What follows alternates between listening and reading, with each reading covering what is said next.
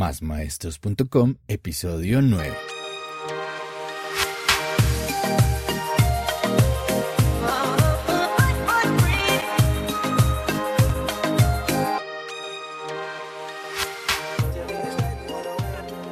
Buenos días, tardes o noches, maestros, maestras y todos aquellos amantes de la educación. Bienvenidos a este podcast donde impulsamos el emprendimiento pedagógico, un espacio para pensar nuestra labor como maestros, en donde hablamos de pedagogía, academia, valores, tecnologías en el aula y todo lo relacionado con el mundo de la enseñanza. Esto es Más Maestros. Y si eres un maestro con problemas igual que yo, este podcast es para ti. Y bien, en el episodio de hoy he querido hablar con ustedes o contarles algunos de los problemas más comunes de los cuales me he podido dar cuenta que sufrimos los maestros. Y es que resulta que a veces nos tienen tan idealizados los estudiantes y las personas de la sociedad que creen que los maestros no tenemos problemas, no tenemos vida privada, y no tenemos otra vida sino solo la escuela, el colegio o la institución educativa. Y pues resulta que, igual que cualquier ser humano, tenemos los mismos problemas y en ocasiones un poco más. Entonces, como cualquier persona, pues podemos tener problemas como el estrés, los problemas económicos, emocionales, los problemas laborales y los problemas familiares.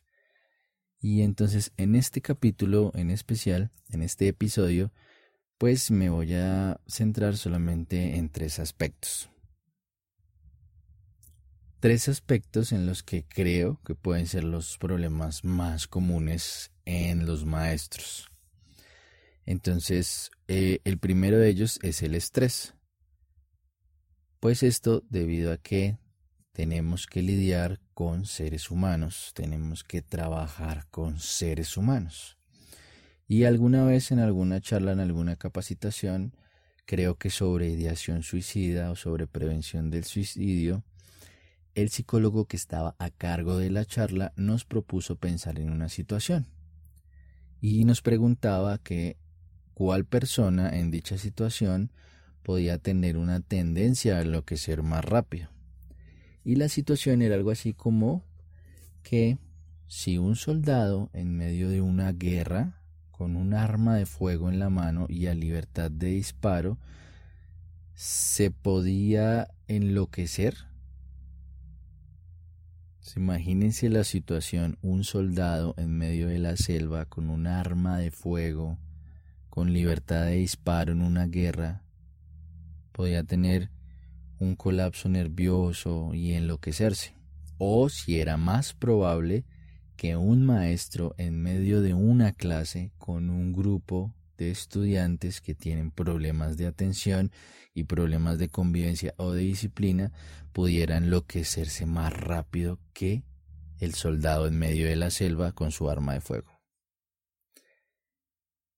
Y efectivamente, pues la mayoría de personas, de profesores que estábamos ahí, pues pensamos que en un principio podría ser el que estaba en medio de la guerra, ¿no? Porque sentir que su vida está en riesgo, que su vida puede estar peligrando, que su propia existencia está en riesgo.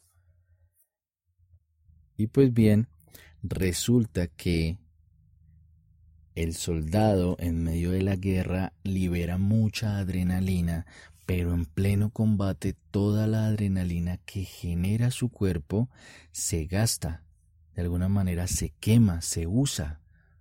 Entonces, luego de que acabe el conflicto de disparos y demás, pues la sensación va a cambiar porque la adrenalina se ha gastado por completo.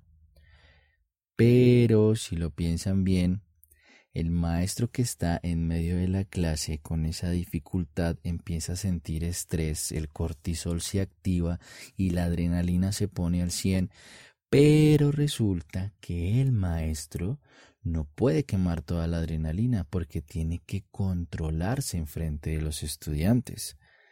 Entonces, compárenlo con el, el soldado en la guerra. Soldado en la guerra dispara, quema adrenalina. El maestro no puede disparar en el aula. No puede liberar todo ese estrés, toda esa adrenalina y todo ese cortisol. Entonces, por eso la tendencia es que un maestro tienda a enloquecerse más al tratar con seres humanos. ¿Y cuántas veces no hemos escuchado, o nosotros mismos, o ustedes que me están escuchando, o tú que me estás escuchando, no has sufrido esta situación? Yo conozco compañeros de trabajo, amigos, que se han enfermado por estrés laboral, por estrés con sus estudiantes, por estrés con sus compañeros. Entonces empiezan a presentar tics temblorosos, esos movimientos leves musculares en el ojo, que es muy común en el párpado, ¿sí? O cansancio físico por el estrés, fatigas musculares en todo el cuerpo. Aparecen migrañas por el estrés. Aparece, se va a acabar la batería. Aparecen problemas gástricos, entonces aparecen gastritis por el estrés. Problemas del colon, un montón de problemas de la salud por culpa del estrés. Se bajan las defensas, entonces estamos más expuestos a los virus en, en, los, en las escuelas, a las gripes comunes, entonces nos enfermamos más. ¿Todo por qué? Por estrés, porque es difícil lidiar con seres humanos. Ese es un, un problema muy común en los maestros, considero yo.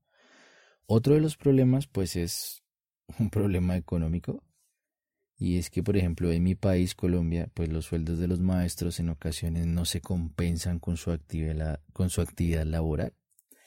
El esquema en el que está la tabla salarial se le denomina aquí escalafón docente y resulta que no es el más adecuado al trabajo que hacen los maestros. Entonces, eh, en la educación privada, en el esquema de educación privada, se rigen por una, por una tabla salarial, por un escalafón docente, y en el sector público oficial, pues resulta que hay otro escalafón docente. Eh, en ocasiones hay colegios privados que ni siquiera revisan esa tabla para pagar a sus maestros. Es un problema económico y creo que es una lucha de muchas partes de Latinoamérica porque el trabajo menos pago y el menos valorado en el que hay más desgaste laboral es en el caso de los maestros. Y es un problema común a los maestros porque somos como cualquier empleado trabajador o cualquier independiente que necesita cubrir sus necesidades básicas y las de sus familias. Tenemos deudas con bancos, con otras entidades, debemos pagar la hipoteca o los préstamos que nos hacen los bancos y aunque no lo crean, pues esto también genera estrés. Entonces este es eh, una causa del anterior, este causa del anterior también y efectivamente yo miro y, y haciendo una reflexión interna, pues hay a veces meses más duros eh, a lo largo del año y pues aunque no aguantamos hambre, pero sí las condiciones a veces pueden ser agobiantes. Muchos de los compañeros y e me incluyo ahí, utilizamos nuestro mismo dinero para pagar nuestras propias capacitaciones docentes. Entonces, cuando queremos hacer un curso de actualización, cuando queremos hacer una maestría o un posgrado además, pues sale del bolsillo de nuestro trabajo. Entonces, eh, ¿cómo sopesar eso contra los problemas económicos que ya cargamos y tras del hecho muchas veces nos exigen que tengamos capacitación docente por nuestra cuenta? Ahí está el otro problema. Entonces vamos en dos problemas, estrés y problemas económicos. Y el tercero, que creo que también es muy común en los maestros, pues son los problemas emocionales. Como cualquier ser humano, nos cuesta manejar nuestras emociones y es difícil eh, cultivar una adecuada inteligencia emocional. Es difícil ser imparcial frente a alguna situación y nos dejamos mover y llevar como las mareas del océano ¿sí? Eh, frente a alguna situación. Entonces vamos y chocamos y nos volvemos y vamos y chocamos y volvemos. Y se alteran las relaciones interpersonales en la familia o en el trabajo, porque los problemas emocionales no solamente son en el trabajo, en el aula de clase con los estudiantes, con los compañeros, con los profesores que, con los que compartimos a diario, ¿no? Eh, los problemas emocionales también son en la familia. muchos de nosotros pues, discutimos en casa, en familia, algunos tenemos problemas familiares, eh, papás, ¿sí? padres, tíos, bueno, demás, y un sinfín. Y eso también, pues, marca la persona del maestro. Entonces, em, nuestras emociones no las sabemos manejar, no, no tenemos un, un manejo adecuado de nuestras emociones. Y es difícil, pues lo digo, yo no soy perfecto tampoco, pero pues a veces trato de tomar conciencia y es muy difícil manejar nuestras propias emociones. Además porque esas emociones y ese manejo de las emociones también está dado por la cultura en la que fuimos eh, eh, creciendo, con la cultura con la que nos desarrollamos o la forma como nos educaron, nos enseñaron a participar o a interactuar con los demás. O si no, pues revisen cómo han sido o cómo han ido cambiando los métodos de crianza a lo largo de las décadas anteriores.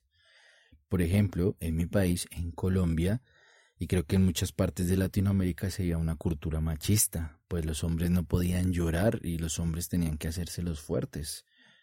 Y la mujer pues se quedaba solamente en la casa y no tenía acceso a muchas cosas. Es más, ni siquiera en algunos países podía votar. Eso influye mucho también en cómo manejamos nuestras emociones. Los abuelos, por ejemplo, aguantaban muchas cosas, o las abuelas aguantaban muchas cosas de los abuelos simplemente por el temor social a separarse. Ahora las separaciones son el pan de cada día. Las parejas se separan simplemente porque no están a gusto con esa persona o hay un maltrato también, ¿sí? Entonces mire cómo esas culturas y esa forma en la que nos educan también hace que nosotros aprendamos a manejar nuestras emociones de una manera diferente. Y ahí pues hay un problema. Efectivamente, creo yo que esos son como los más comunes. Habrán otro montón de problemas. Ahorita no estamos hablando de problemas pedagógicos ni nada por el estilo, sino estamos hablando de los problemas que nos afectan como seres humanos, más allá de nuestra práctica pedagógica, que luego podemos hablar en otro episodio de este podcast. Y entonces, miren que luego de esto venía acá dentro de el guion de este episodio hablar de las vacaciones. ¿Y por qué? Porque es que los tiempos de descanso son fundamentales para el cuerpo. Los tiempos de descanso son fundamentales para otra vez recobrar la energía y seguir adelante en nuestra labor. Esos tiempos de descanso hacen que el cuerpo retome toda la energía, que nuestra mente se active de nuevo y podamos seguir adelante en nuestra labor. Y este segmento lo escribí y lo diseñé pensando porque ahora estoy grabando este episodio en septiembre y en octubre en mi país Colombia se acerca una semana de receso donde los estudiantes descansan completamente durante toda la semana y algunos de nosotros, algunos maestros, seguimos trabajando dos o tres días o algunos vamos a trabajar desde casa en algunas actividades que se colocan, sobre todo el sector público. Pero el asunto va a que he escuchado yo algunas personas que no trabajan ni laboran en el ámbito educativo decir que es que los maestros descansamos mucho. Pues porque les voy a contar. En Colombia eh, hay dos calendarios educativos, calendario A y B, pero la mayoría, A y B, perdón, la mayoría no, los dos tienen vacaciones casi en el mismo tiempo parecido, ¿sí? que son vacaciones eh, a final iniciar el año escolar, que es 25 de diciembre, antes 5 de diciembre como hasta el 15 de enero hay vacaciones. Luego viene la Semana Santa, que por lo general pues en ningún colegio trabajan, ningún día de toda la semana. Luego vienen vacaciones de mitad de año, que son 15 días, 3 semanas, 3 semanas y media, mitad de año, entre junio y julio. Y luego viene esta semana de receso que le estoy contando ahorita en octubre y eh, luego pues otra vez de nuevo diciembre y enero. El mes, como cuatro semanas que se descansan en diciembre y enero. Y entonces alguien decía, no, pero es que los maestros descansan. Eso quedó ahí como un, un correo que entró, bueno, perdón. Los maestros descansan mucho. Ey, pero un momento es que el asunto no es la cantidad de vacaciones, sino el asunto es el desgaste físico y mental. O sea, el desgaste del estrés, el desgaste de los problemas, ¿sí? El desgaste del manejo de emociones. Y entonces hacía una reflexión, pues porque esto a lo que nos dedicamos los maestros no es como sentarse todo el día enfrente de una pantalla y hacer actividades enfrente de una pantalla y cada 45 minutos o dos o una hora y cuarto o una hora y media hacer una pausa activa porque eh, te duele la espalda o porque estás cansado de la misma posición. No, aquí el asunto es que tú estás 15, 30 minutos de pie haciendo una actividad con los estudiantes. Esto no es como trabajar en una obra de construcción y tener un desgaste físico, pues por la fuerza que hay que hacer de cargar ladrillos, cementos y demás, no. Y al final del día llegar supremamente cansado a la casa, desgastado físicamente. Pues no estoy diciendo pues que eso no sea un trabajo, no, si es un trabajo, pero es distinto porque ahí está tu cuerpo activo, no tu mente. Pues tienes que operar, pero no estás saturado ni estresado con 40 personas hablándote al tiempo, con 45 hablándote al tiempo. Igual que cuando estás sentado en una pantalla, no es lo mismo. Y esto, por ejemplo, no es un trabajo de atravesarse como, por ejemplo, toda la ciudad durante el día para entregar documentos, como lo podría hacer un mensajero, que claro, que el tráfico lo va a estresar, que el día a día lo va a estresar y el desgaste físico es igual, ¿no? o no es como levantarse más temprano para tener lista una masa y poner ahí en el horno para obtener el pan temprano y empezar a vender temprano, no. Esto es un poco más complejo, ser maestro es un poco más complejo. No estoy diciendo que las otras labores no sean importantes, sí, pero el desgaste que tienen que tener los maestros, pues es distinto. Esto es más o menos como para, o lo comparaba yo, para que lo piensen y lo compartan con los demás compañeros. Es como trabajar en un call center, en un eh, centro de llamadas, esto es donde uno llama a quejarse por algún servicio, algún operador de telefonía o cualquier cosa, y como si tuviéramos que atender entre 35 a 40 llamadas al tiempo. Pero que esos 40 clientes, ¿sí? estén satisfechos al finalizar la llamada o como si tuviéramos que vender algún producto, por ejemplo zapatos, y tuviéramos que vender 40 zapatos a 40 clientes al tiempo y que todos se fueran satisfechos. Porque es que el asunto aquí de la educación y del ser maestro es que trabajamos con seres humanos, con personas que esperan aprender cada día algo diferente o sea, este asunto aquí de la educación se trata de transformar 40, 50, 45, bueno, los estudiantes que tengan 40 perspectivas del mundo al tiempo en cada clase. Se trata de construir una mejor ciudadanía con cada minuto de clase que pasa. Se trata de desarrollar las habilidades necesarias para cuando estos chicos se enfrenten el mundo real lo asuman como deben asumirlo. Se trata de forjar con cada pincelada un nuevo trazo en el cuadro al que llamamos vida. Se trata de reconstruir lo que está destruido por la sociedad o de construir sobre lo que alguien intencionalmente destruyó. Se trata de ayudar a encontrar la felicidad se trata de ayudar a despertar la vocación y de que cada niño encuentre su lugar en el mundo. Y esto es una tarea desgastante. Y somos miles de personas los que aún creemos que esta tarea tiene sentido. Pero esta tarea, igual de demandante, pues nos trae problemas. El estrés, los conflictos emocionales, los problemas emocionales. Y obvio, pues lo que acabamos de nombrar.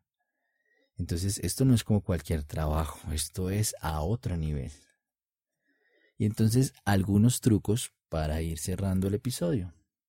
Y es que nos grabemos en la cabeza que la salud de nosotros como maestros es lo primordial, es lo primero. Primero, tu salud. Segundo, tu salud. Tercero, tu salud.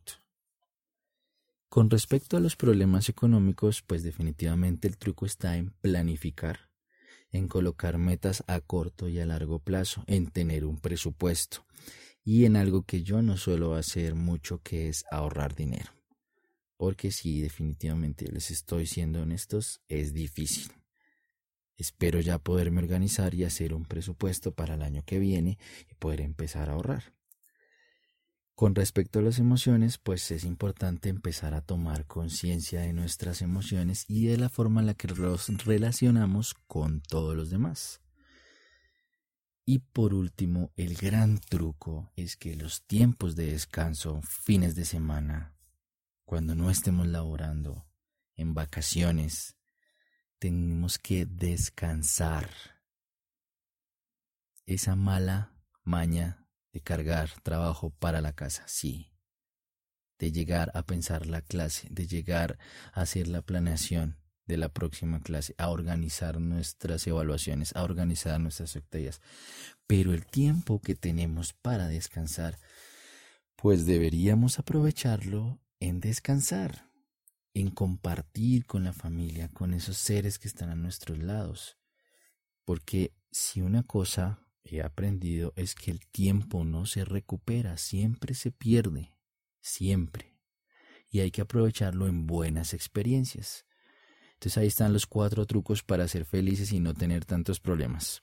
La salud, planificar el aspecto económico, tomar conciencia de las emociones, descansar. Y como conclusiones, pues los maestros tenemos problemas como cualquier otro ser humano y no somos perfectos. Es importante trabajar nuestras emociones, aprovechar para sanar la mente y no enloquecernos, no enloquecernos. Y recordemos que nosotros, maestros, ustedes, maestros, y tú, maestro que me estás escuchando, eres el constructor de la futura sociedad y algunas preguntas para que las mediten o que cuestionen es qué problemas creen que tienen en la actualidad y si tienen problemas empiecen a discernirlos. ¿Cuál creen que sería la mejor forma para remediar ese problema que ya tienen? Y propónganse una meta. Proponte una meta a corto plazo. Compártela con alguien muy cercano para que te ayude a seguir, a hacer el seguimiento o simplemente un truco que espero que les pueda funcionar es escríbanla en el calendario de su celular y póngala en una fecha a futuro cuando la quieran revisar, como si fuera un evento o una alarma. Entonces, si su meta a corto plazo y la quieren revisar en un mes, hey, ¿cómo voy con el manejo de la ira? Póngala. Siguiente mes, manejo de la ira y que suene la alarma. Y ese día hacen una revisión a conciencia. Sí, controle la ira, no controle la ira volví a estar enfermo, me dio gastritis, otra vez se me inflamó el colon, etcétera, etcétera, etcétera. O revísenla cada 15 días o cada semana. O simplemente busquen un compañero con el que puedan hacer un partner ahí para que puedan eh, ayudarse y se vayan haciendo eh, lo que ahora llaman coaching para que se ayuden entre los dos. Y recuerden que Pueden encontrar más información en nuestra web y digo nuestra porque quiero que hagan parte de esta comunidad másmaestros.com. Pueden escribirme al correo manuel másmaestros.com por si quieren compartir alguna idea o quieren venir al podcast o simplemente quieren que busque a alguien para que nos cuente o nos hable sobre algún tema especializado. Gracias por escucharnos y ayudarnos a crecer. Queremos ser más maestros. Pueden seguirnos en cualquiera de sus aplicaciones de podcast. Estamos en ya casi todas. Si de pronto me falta una, en la web están Google Podcast, Pocket Cast, Radio Public, iVox o iVox Breaker, Spotify, que es la que más usamos. Y nos harían un gran favor compartiendo este episodio en sus redes sociales y para eso pueden ir a la web. En cada episodio encontrarán los botones para compartir.